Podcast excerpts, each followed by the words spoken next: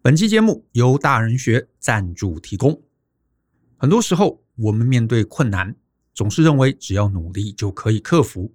毕竟，我们从小到大就是被灌输这样的概念。可是，我们在人生这条路上，时常会碰到大大小小的难题。这些难题可能并不是你努力就可以解决的，甚至有时候更努力，反而结果更糟。这也让很多人努力就能成功的思考卡住了。因此，我们大人学设计了这堂人生难题的系统思考法，学会策略思考，让你别再只是直球对决。在这场讲座中，我会分享过去影响我人生最大的六段故事，以及我从中体会的各类思考，并且呢，我也会把它整理成三十个人生关键字，让你面对难题时知道如何思考，如何绕路而战，不再只是硬碰硬，碰到头破血流。欢迎透过下方的说明栏来观看这堂课更多的介绍。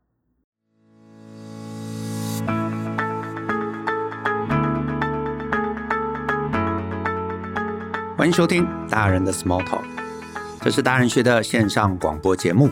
我是舅张国阳。大人学啊是个分享成为成熟大人必备学问的知识平台。我们长期分享职业发展、人际沟通、个人成长、商业管理。以及两性关系等等的人生议题，那欢迎大家可以多多关注。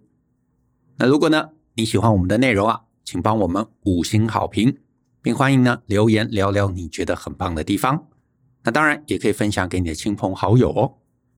那在今天的节目中，我又要来回答一位听众的提问。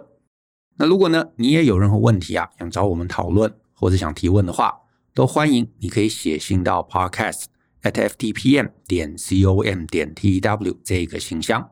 那如果呢，你的问题是我们大概在十五到三十分钟之内有办法回答的，那我们尽量会把你的问题啊选到我们的节目中。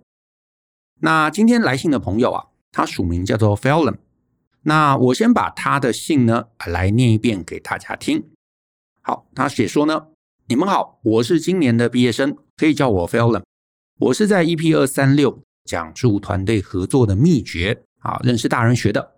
那后来呢，爱上大人学的 Podcast，呃，因为职场上面的议题啊，不论是人际、职业发展、待人处事等等，都让我学到了非常多。那真的很感谢有这样充满知识的频道，在感到无助的时候，听你们的频道也会让我有想要拉自己一把的冲动。首先呢，我的问题可以说是一个非常俗气的问题：毕业后该怎么做？啊，我先讲一下，没有熟悉的问题啦，大家都有各自的烦恼，那它本身都是很真实的，对不对？好，那我继续念哦。而且说，从以前到现在，当有人问我未来想做什么、志向、梦想等等，我就是少数回答不出来的那一个人。那我刚毕业于某国立大学的商管学院，我不是个会读书的料，那在班上的成绩啊，也大多是在中段。那在学校这段日子中呢，我错过了很多向上努力的机会。除了因为报告被压榨、期中、期末考以外，我花了太多时间在瞎忙。那除了两份短期打工、照顾长期卧床的家人以外，那大部分的时间呢，可说是虚度光阴了。那现在的我非常懊悔，看到身边许多同学啊，申请了国内外的研究所，或者他们打算毕业之后继续在实习公司待下去，又或者他们的条件都比我好得多，让我自卑感啊一度上升到最高点。身边都是优秀的人。而我也尝试过想成为他们，但我发现我需要努力一百倍才可以。那在这之前，当我想要考取某一个证照的时候，因为疫情取消了，所以打算准备第二梯次。后来第二梯次因为学业跟其他家事忙得焦头烂额，我就抱着一个心态，有机会再说吧。我承认我被自己的不上进打败，才有现在迷茫不安跟懊悔不已的我。那现在呢，我上人力银行找工作。我还是无法察觉自己究竟喜欢什么，想要往什么方向来发展。那当看到跟我读的科系啊比较有关的企业，又会看到他们所要求的具备条件，例如擅长 Excel、Word、Office、AI 等软体，而这些都让我产生自我怀疑。如果以上软体我曾经接触过，可是不是很熟练，我也可以去申请面试吗？那如果我进去公司之后，主管发现我还需要摸索，会不会很傻眼？然后没多久就开除我？还是我要真的很精通才可以，所以我常常滑下来，我发现每个公司的条件看起来都很严格，那我就会赶快把人力银行的网站关掉，然后自卑心啊就又出现了。我除了懊悔以外，也开始认为是不是自己应该要在毕业之后把这些条件都学好，才有资格去丢履历。但是这样子不知道该怎么面对身边的人，我担心啊被他们当成米虫。以上让我思考，或许我该花一些时间去学习人力银行上面企业所要求的相关技能，或者呢，我应该只去寻找没有要求任何条件、没有要求任何相关经验的公司。但这样啊，我又会担心公司的规模还有未来的发展性。我找的工作，一定要跟科系相关吗？不然我大学四年是不是就白念了？加上我是一个很容易焦虑的人，未发生的事情啊，我会先想一遍。以至于啊，不敢跨出第一步。如果这封信啊有幸被大人学看到，我相信自己对于毕业之后的人生规划应该能有一个很大的蓝图。好，以上是他的信。关于这封信啊，我想从三个角度，也不能说三个角度啦，我觉得就三点好了啊，就三点，我想来回答一下。第一点呢，我是这么看啦，就是说我可以理解，完全可以理解你的焦虑，可是我也想要提醒一件事。啊，也不能说提醒，就是我想分享一个观点，就是我知道大家刚毕业的时候心里都很焦虑，想说我这个整整四年在学校，然后我现在毕业了，觉得我成绩好像也不怎么样啊，我好像没有掌握一个什么样的一个技能啊，甚至搞不好你会觉得说我对于我读的这个领域好像根本也不是很喜欢啊，那我觉得这是正常的啊，其实很大比例的人搞不好都是这样子啊，因为至少当年我自己也是这样子。呃，像我们出来社会一段时间，你会发现，确实不是所有人都是在学校里头念的，跟出来工作做的是完全一致的。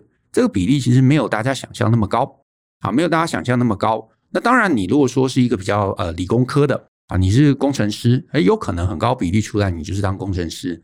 可是如果是在商管啊、人文类的，诶，其实毕业之后做的事情是有一定几率。跟你在学校念的是有差异的，那这个也不是对错的问题啊，就是很高比例是这样子。我就把一个现况来跟你分享，所以你倒也不要在此觉得很焦虑。这个焦虑我觉得不一定有意义，但是我觉得有个焦虑是有意义的，就是你可能真的要来想想，所谓工作这件事情啊，对你的个人意义是什么？就是我在我的很多课程头，我其实都有谈。就是对有些人而言，工作其实是一个梦想的实现。他真的想做某个东西，对不对？他哦，因为 COVID，对吧？他觉得哦，研发疫苗很有意义，他很想投入研发疫苗这件事情，所以他一辈子的努力都是在朝这个方向迈进。哎，这种人我觉得其实少之又少啦。但是呢，他就很棒，因为他很清楚知道他要什么，所以他可以义无反顾朝那个目标来前进。可是呢，也有一定比例的人。对他来说，工作就是糊口嘛，因为我不得不，我就是要去赚钱，不然的话没钱缴房租，没钱吃饭，那也没关系。对你而言，工作就是赚钱，那你赚钱就要有效率的赚，所以有效率的赚，你可能就得要回头盘点一下，什么东西是我能够擅长的，是能够做得比别人好的。那这个东西如果能够结合你在学校啊养成的一些能力，那我觉得它就会是一个加成的一个效果。好，因为我对写信来的这个同学我也不认识，所以呢，我举个例子，假设啊，假设假设呢，你在商管学院哈，商管相关的领域，你可能觉得啊，我就是中段班，五十个人我就是二十五，对不对？好像二十五，好像三十，那好像我不是很前面。可是呢，你如果拿你的这些商管相关的这些能力去跟你的同侪比，你当然比不过他们，因为你确实嘛，就在二十五、三十名的那个范围内。当然会比不过，可是你想想看，你有没有什么东西是他们不如你的？我随便举例，有可能日文能力很好，英文能力很好，那你就会发现啊，在商管的领域中，也有可能在某些职位上面，对于日文或者对于英文的需求会比其他职位来得更重。那你有没有机会优先往那些职缺来去找看看？你能找到，那就算。是一个刚入行的人，你进去之后，主管发现哦，其实你英文很强啊，对不对？他出去都带着你啊，甚至是有呃外国客户打电话来，就叫你去接。诶，其实你会发现，你在这个公司里头，你也能占到一席之位。那我不知道，哈，我不知道你有没有。可是如果你有类似这样子的一个技能，你以这个技能当成你的第一个着力点，那你在职场上面的门票相对就比较好看，进去之后的存活能力也会比别人来的提升啊，来的提升。好，这是第一点。我觉得不要悲观呐、不要悲观，因为很多人其实毕业之后都很茫然，很多人毕业之后也都不知道自己接下来要做什么东西。但是呢，你只要有想法、有策略，从你自己的强项开始着手。我觉得都还有机会能够让自己做一些调整。然后我们在很多的议题上也都讲天赋热情嘛。所谓天赋热情，其实也是你在职场上面能够存活下来的另外一个啊一个方向。所以呢，如果你茫然啊，其实我知道很多人茫然啊，茫然的人，我都建议你第一个采取的就是盘点自己，我的强项是什么？第二个，找到天赋热情。那这些东西你能够处理。至少你在职场上面，你可以找到一个有成就感的工作嘛。有成就感的工作做下去，那你知道薪水什么东西也相对就会比较容易能够争取得到。那这个其实反而是比较轻松的一个呃思考的一个面向。再来第二个点，第二个点其实是其中有一段，他写到说：“我该花一些时间去学习人力银行企业所要求的条件吗？还是我应该寻找没有经验要求的公司呢？”这个问题其实是这样子，就是你如果要去厉害的公司，你想要去做有发展的工作，那些工作一定有条件。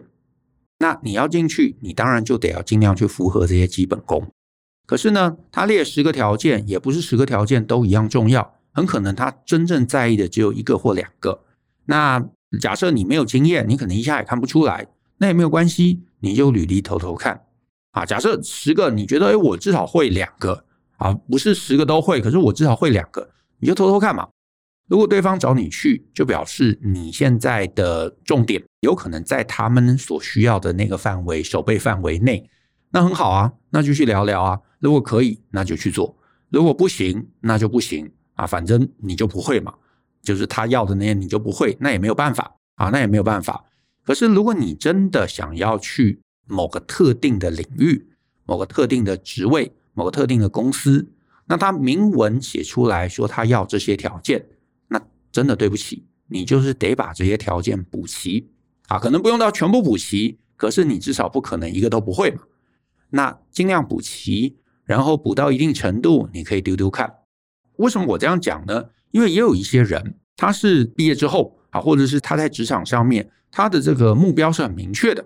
他就说：“哦，我将来就是一定要到台积电的什么部门，好，我就是要去啊、哪个领域做什么，做做行销，对不对？很 OK。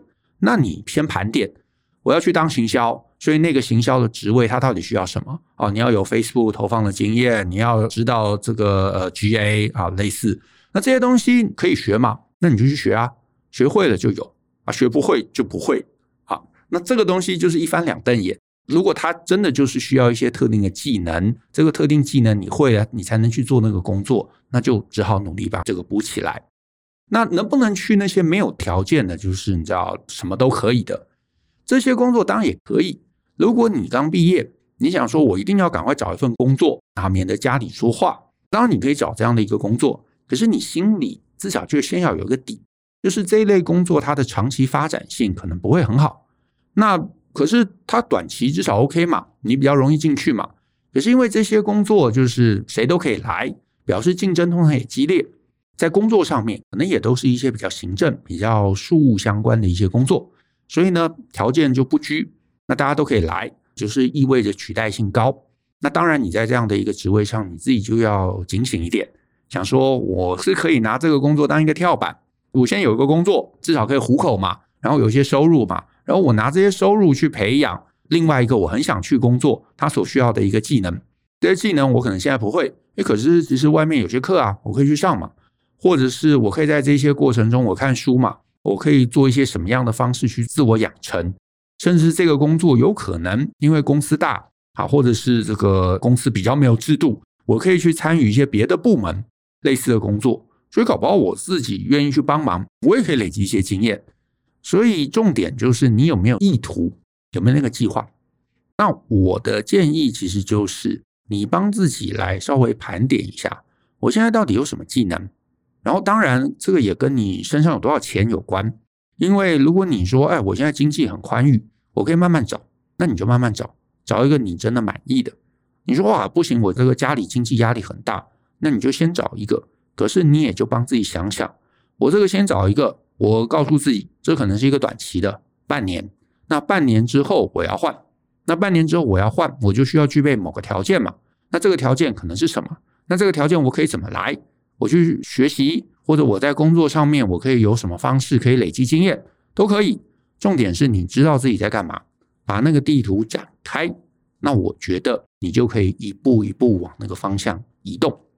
再来第三个部分，这个我其实觉得也有很有意思，就是他问到，他说，假设他的呃面试，他的履历也都被接受了，可是进去公司之后，主管发现我有一些部分还需要摸索，那主管会不会傻眼？会不会没多久就把我开除掉？还是我真的什么东西都要精通才可以？那？这个问题很有意思，就是说，其实我也不知道。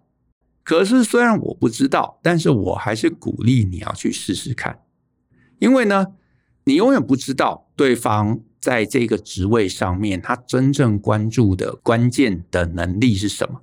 意思就是说，有可能公司开了一堆，可是呢，你进来之后，你把某一个东西做好，老板搞不好也觉得哦，好，OK 了。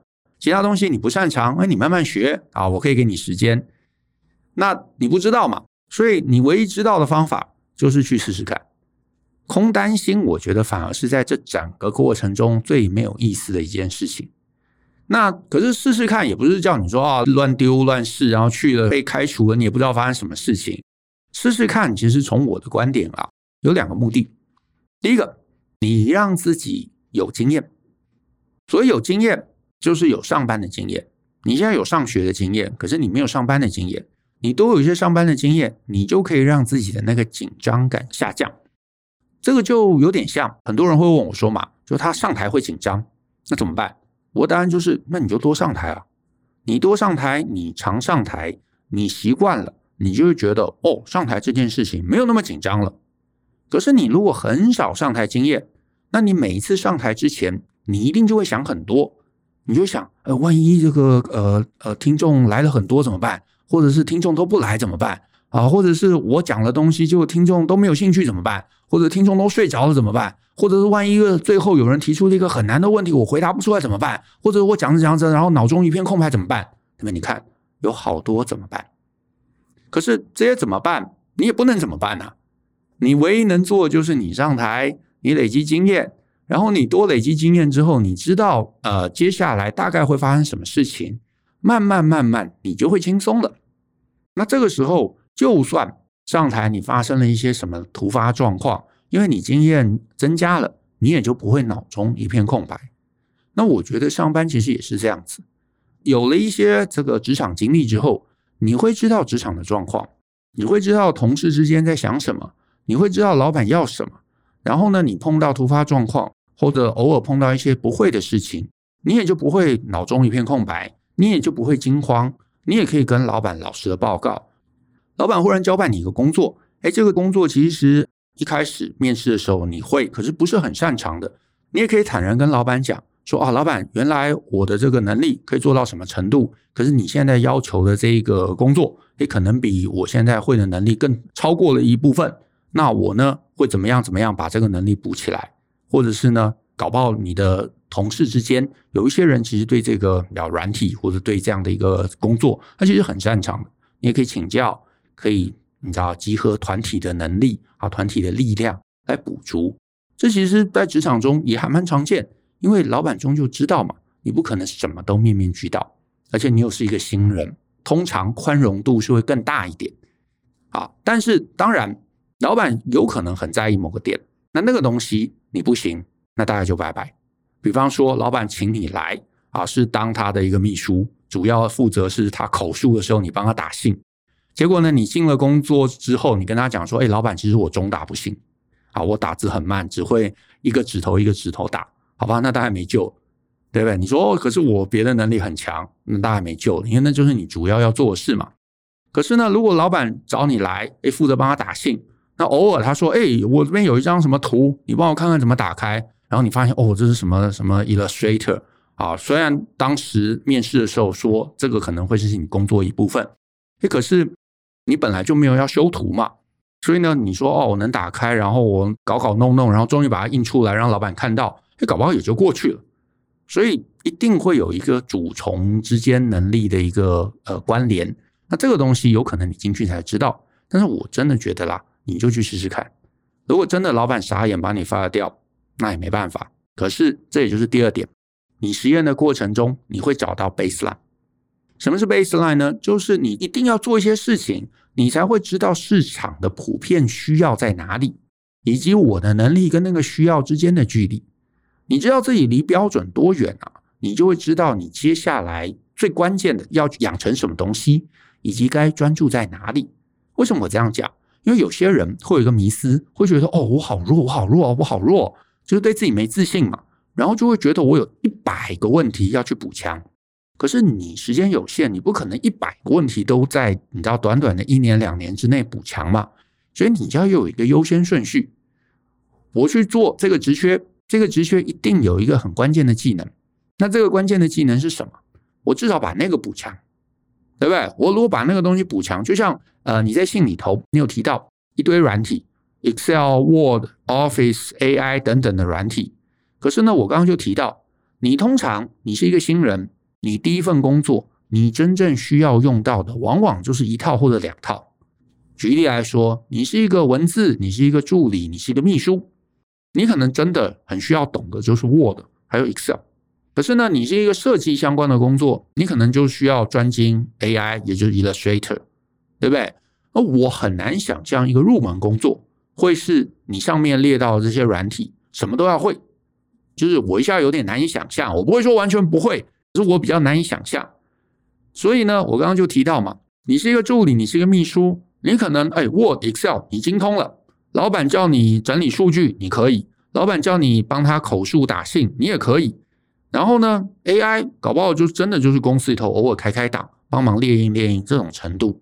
那你说哦，我不会画图什么，搞不好就不会是这件事情的关键，对不对？所以呢，我的建议就是。如果你有看到这样子的，你知道列了一堆的要求，可是呢，你里头可能八成、七成你可以掌握，那你就去投投看。可是呢，你履历里头也不要夸大，你也不要说哦，AI 我很擅长。假设你你一点都不会，只会开档案，你就不要写你擅长，不要骗人。我觉得一个原则就是你不要骗人，你就老老实实的把你的状况描述在履历之中，然后你就投。如果对方觉得哦，AI 会 open 的程度他也可以接受，那通常就是真的，那你就去，那也就不会有傻眼的问题，因为你真的讲了你的能力到这里，对方觉得可以，那进去就不会有认知落差。傻眼一定是认知落差，你明明只会开档案，你在履历里头写说我 Illustrator 精通，那去了，那当然这就是诈骗，诈骗啊才会让人傻眼。也因此呢，我就鼓励你就先找吧，找了就投投看，投了你才会知道问题在哪里。你发现我撒了五百份履历都没人找我面试，好，那真的有可能是能力太差。你说我撒了五百份履历，我得到四百个面试的机会，你账面上面看起来没有那么差，然后四百个面试机会我都没有得到，那有可能就是你的应对能力有问题。对不对？然后呢，你四百个面试机会，假设哇，我拿到了这个三百五十个 offer，那这三百五十个 offer，那当然你就挑你喜欢的，你就去试试看。去了发现被开除，那当然就是工作表现的问题。去了之后就可以留下来了，那就表示工作表现也没有问题。可是你看这里的问题就是你不做，你永远不知道。你唯有做了，你让自己去亲近市场，你才会得到市场的回馈。因为呢，你信中最后有写到一段，我是我是有点担心的。你说我是一个很容易焦虑的人，未发生的事情我会想一遍，以至于不太敢跨出第一步。想得多很好，有风险概念很好，可是如果一个人啊过度计划之后停止自己，那这个就会是一个很坏的习惯。这个我觉得就跟谈恋爱一样嘛。你说你很想谈恋爱，然后你一次恋爱都没有谈过。那你一定就会开始想很多啊，想说哇，那那个男生喜欢什么，女生喜欢什么，对不对？我需不需要很漂亮？我需不需要很帅？你就觉得自己好像都不够格，因为别的谈恋爱的人，你就觉得他他好美，他好帅，他好聪明哦啊，我一定你知道没办法符合其他人的这个条件。可是你在那边想半天，你终究也不会知道。你唯一能知道的就是把自己抛入市场，抛入市场就是去认识异性。你认识了，你跟他们互动了，他们自然一定会有态度丢过来。比方说，你对自己没自信。